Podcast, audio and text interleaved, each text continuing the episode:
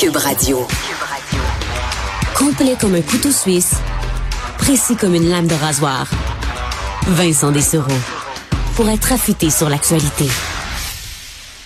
C'est l'heure de rejoindre Gabrielle Caron, humoriste, auteur et animatrice du balado J'ai fait un humain à Cube Radio. Bonjour Gabrielle. Salut. Euh, écoute, on, euh, on parle d'un jogger qui profite de ses courses pour recycler. Oui, absolument. En fait, euh, c'est pas juste un jogger ordinaire, c'est un marathonien qui fait 42 kilomètres par jour Oh. et qui, euh, oui, À, pied- à là. Tu parles à pied, là. Oui, oui, oui, en Oui. course. euh, Ah, à- à ok. petit pas, là. Et euh, en fait, ça se passe en France. Donc, on parle de euh, du français Clément Chapelle qui court à chaque jour 42 kilomètres dans les grandes agglomérations françaises et qui, au passage, parce que courir 42 kilomètres, c'était pas assez, euh, décide de ramasser tous les masques qu'il trouve par terre. Donc, euh, tous les masques jetables, les fameux masques bleus qu'on porte euh, en permanence. OK, mais il doit, doit pas en manquer, là. Non, non, non, non, non. Et au fil de ses courses, il dit qu'il ramasse en moyenne 300 masques par jour. Et que, euh, bon, c'est sûr qu'il y a certains endroits où euh, c'est nettoyé, mais il semblerait que euh, les stationnements de centres d'achat sont une mine d'or en vieux masques pitchés à terre. Donc, 300 masques par jour en moyenne, et ce, depuis le 28 février dernier. Et il les jette? Ben, il les, il les jette dans une rivière. Non, donc il les recycle, mais de quelle façon? Ben oui, c'est vraiment intéressant parce que avec tous les masques qu'il retrouve, bon, il est stock pour l'instant dans des très très gros sacs. J'imagine, je sais pas, peut-être dans son appart où il a loué un entrepôt. J'avoue que je sais pas trop c'est quoi la logistique, mais quand il va avoir terminé, parce que ce qu'il faut dire, c'est qu'il n'a pas l'intention de faire ça là pendant euh, huit mois. Là. Donc, il s'est vraiment donné une semaine. Donc, euh, nous, c'est notre semaine de relâche là, du 28 février au 6 mars.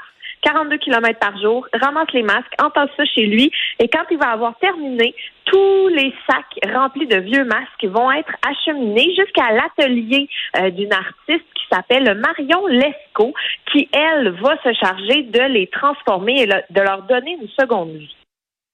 Et la seconde vie, c'est? Oui, c'est ça. un gros feu de joie. Ça va devenir des œuvres d'art, en fait. Donc, euh, ce qu'il faut savoir sur euh, Marion Lescaut, c'est que depuis le début de la pandémie, elle, elle est très euh, troublée, en fait, par les déchets que la pandémie a créés. Donc, tu sais, les masques, on s'entend que, bon, c'est jetable, donc ça crée vraiment euh, des nouveaux déchets. Donc, elle a décidé, elle, de faire des vêtements à partir de masques et on peut suivre ses créations sur euh, le compte Instagram qui est baptisé les carnets de Mimi.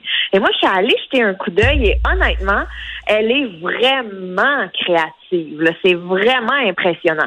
Évidemment, c'est pas une robe que je mettrais pour aller faire l'épicerie, mais euh, pour un tapis rouge ou justement pour faire sensibiliser la population, ben l'art, c'est une super belle façon euh, de le faire. Mais on les nettoie, là. Écoute, je vais dire oui, mais c'était pas mentionné nulle part. Parce qu'une robe euh, en vieux masque de, de, de stationnement de centre d'achat, je sais pas, j'ai... Parce que Ça si donne on... pas le goût, là. Non, mais si on fait un traitement à chacun de ces masques-là pour les laver, les remettre beaux, euh, est-ce que c'est si environnemental que ça? Écoute, j'ai pas les réponses à ça. J'avoue que j'ai pas eu le temps là, d'aller faire, euh, de plonger dans un trou de l'internet pour aller voir comment ils nettoyaient les masques.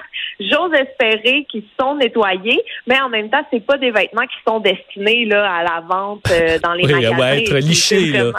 Je, Non, co- c'est ça. je comprends. Et euh, donc, c'est ça, c'est que ça prend du temps à décomposer ces masques-là. Et il y a même des associations qui euh, vont, euh, qui se sont engagées à faire plus avec, en accumulant ces masques-là recyclés. Ben oui, je trouvais en fait, ben, la démarche du marathonien et de l'artiste là, est vraiment très très claire. hein. Eux, leur but, c'est de rappeler que les masques sont fabriqués à partir de polypropylène, j'ai toujours de la misère à dire ce mot-là, euh, qui se trouve à être en fait du plastique. Donc, ça va prendre environ 425 50 ans à se décomposer dans la nature. Ça va se retrouver dans les océans. Bon, super anxiogène là, pour ceux qui font déjà de l'éco-anxiété. Et en appui à cette initiative-là, eh bien, il y a l'association Plogaton, que je ne connaissais pas, mais qui est euh, une association à but non lucratif là, au service de l'environnement, qui ont plusieurs euh, volets, plusieurs initiatives. Et eux se sont engagés à planter un arbre fruitier dans une école ou dans une ferme pédagogique chaque fois que 100 masques seront ramassés. Donc, euh, on peut dire là qu'il y a déjà au moins une dizaine d'arbres qui vont être plantés, ça c'est sûr et certain. Et euh, le temps filme, je veux qu'on parle de l'exposition, exposition d'art qu'on peut visiter flambant nu. Flambant nu. Écoute, c'est une exposition qui s'appelle l'hyperréalisme. Ceci n'est pas un corps. Et ça fait référence à l'œuvre de Magritte, là, Ceci n'est pas une pipe, où on pouvait, bon, discuter de notre perception de ce qu'est l'art et tout. Et c'est euh, une exposition où il y a une quarantaine de sculptures à l'allure, là, hyper réalistes qui sont présentés. Des sculptures debout, habillées, euh, tout nus, euh, couchés. Vraiment, quand on regarde les photos de l'exposition, on se demande qu'est-ce qui est vrai et qu'est-ce qui ne l'est pas. Et ce qu'il faut savoir, c'est que le 25 mars, il va y avoir une présentation spéciale, en fait plusieurs visites spéciales où on est invité à venir comme on est. Autrement dit, tout nu, flambette, dans son plus simple appareil. OK. Et là, c'est pour... Sauf que là, euh, si on te confond avec une statue... Euh, oui, en fait, l'avantage, c'est que bon, les visiteurs bougent, donc je te dirais que ça, c'est un hmm. bon euh, un bon barème. Mais si t'arrêtes de bouger pour regarder l'œuvre d'art, puis il y en a quelqu'un à, à, te pogner une fesse là, en pensant que t'es une... t'es en céramique. j'avoue. J'avoue qu'il n'y avait pas vraiment d'indication. J'inviterais les gens à respirer ou à toujours. Faut toujours rester un léger mot de chante, une petite chanson comme pour éloigner les ours en, randonnée là. Euh, exact.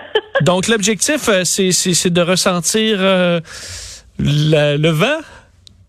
En fait, non, c'est vraiment, ça fait partie de la démarche artistique j'ai envie de dire que ça rajoute une couche à l'expérience, à l'exposition, parce que on veut vraiment amener les visiteurs à se questionner quels corps sont vrais, quels corps sont faux, est-ce qu'on peut différencier les visiteurs nus des sculptures nues?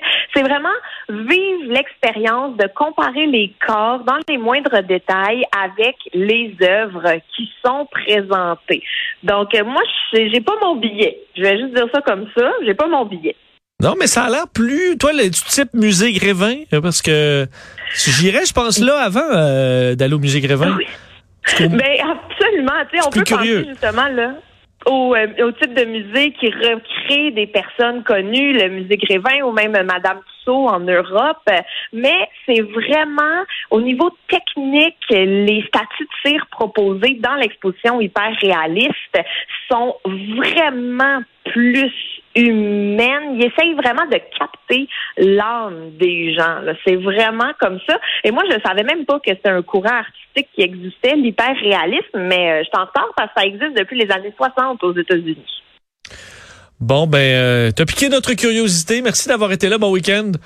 Salut. Salut.